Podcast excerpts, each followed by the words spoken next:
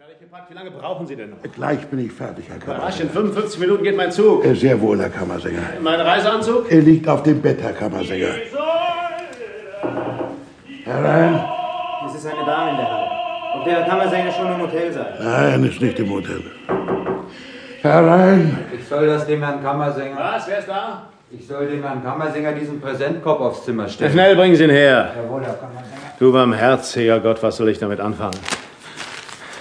Ihnen, meinem Gotte, gehören für mein ganzes Leben mich unendlich glücklich machen, wie wenig Sie das kostet, bedenken Sie.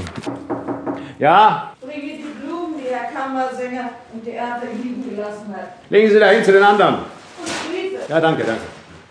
Guten Nacht, Herr Kammersänger. Nacht. Jörg? Es ist das Letzte, Herr Du Kammersänger. lieber Himmel, wissen Sie denn nicht, wie man eine Hose zusammenlegt? So nimmt man eine Hose.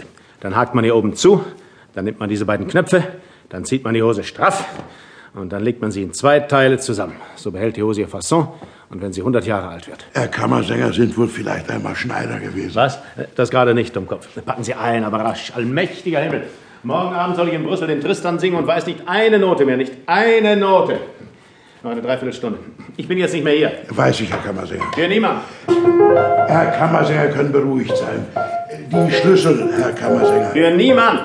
Die Koffer werden sofort heruntergebracht. Äh, warten Sie. Herr Kammersänger, Für niemanden. danke gehorsam. Raus. Isolde, Geliebte, bist du mein? Hab ich dich wieder? Darf ich dich fassen? Isolde, Geliebte, bist du mein? Hab ich dich wieder? Darf ich dich fassen? Das ist eine infernalische Luft hier. Isolde! Was suchen Sie hier? Warum verstecken Sie sich hinter meiner Gardine? Bitte schicken Sie mich nicht fort. Ich gestehe Ihnen offen, ich glaubte, diese halbe Stunde für mich zu haben. Schicken Sie mich bitte nicht fort. Ich habe Sie heute Abend als Tannhäuser gehört. Und ich bringe Ihnen nur diese Rosen. Und? Ja, und? Und mich. Kommen Sie, meine Fräulein. Sprechen wir ein ernstes Wort, wie Sie es in Ihrem kurzen Leben noch nicht gehört haben, wie es Ihnen sehr Not zu tun scheint. Ich habe deswegen, weil ich Künstler bin. Verstehen Sie mich bitte recht. Sie sind, wie alt sind Sie? 25. Sie sind 17, höchstens 18. Sie machen sich einige Jahre älter, um begehrenswerter für mich zu erscheinen. Sie sind noch sehr dumm. Und ich habe in meiner Eigenschaft als Künstler nicht die Pflicht, Ihnen, mein Fräulein, über Ihre Dummheit hinwegzuhelfen. Nehmen Sie mir das nicht übel. Ich bin gar nicht dumm. Ich bin auch schließlich kein Kindermädchen. Der Ausdruck ist falsch, das sehe ich, denn Sie sind allerdings kein Kind mehr. Nein. Gott sei Dank. Jetzt nicht. Mein Fräulein, Sie haben Tennispartys, Sie haben Tanzpartys, Sie können Radfahren, Sie können mit Ihren Freundinnen Bergpartien machen, Sie können schwimmen, reiten, tanzen, Sie haben jedenfalls alles, was sich ein junges Mädchen wünschen kann. Warum, mein Fräulein, kommen Sie nun gerade zu mir?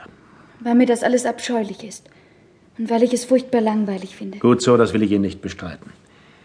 Aber, mein Kind, werden Sie zwei Jahre älter, dann findet sich gewiss jemand für Sie und Sie brauchen sich nicht bei mir hier, bei jemandem, der Sie nicht hergebeten hat und den Sie nicht näher kennen, als Sie in ganz Europa kennt, hinter den Fenstervorhängen zu verbergen, um das Leben von seiner erhabenen Seite zu kosten. Haben Sie aufrichtigen herzlichen Dank für Ihre Rosen. Wollen Sie sich für heute damit zufrieden geben? Ich habe an einen Herrn noch nie gedacht, so alt ich bin.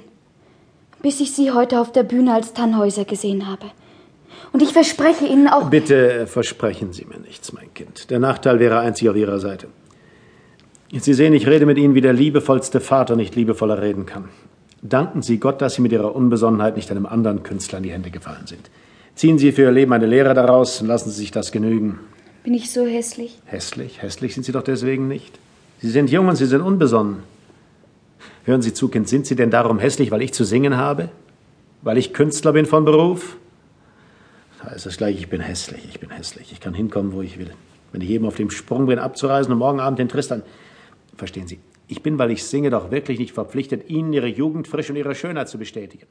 Sind Sie deswegen hässlich, mein Kind?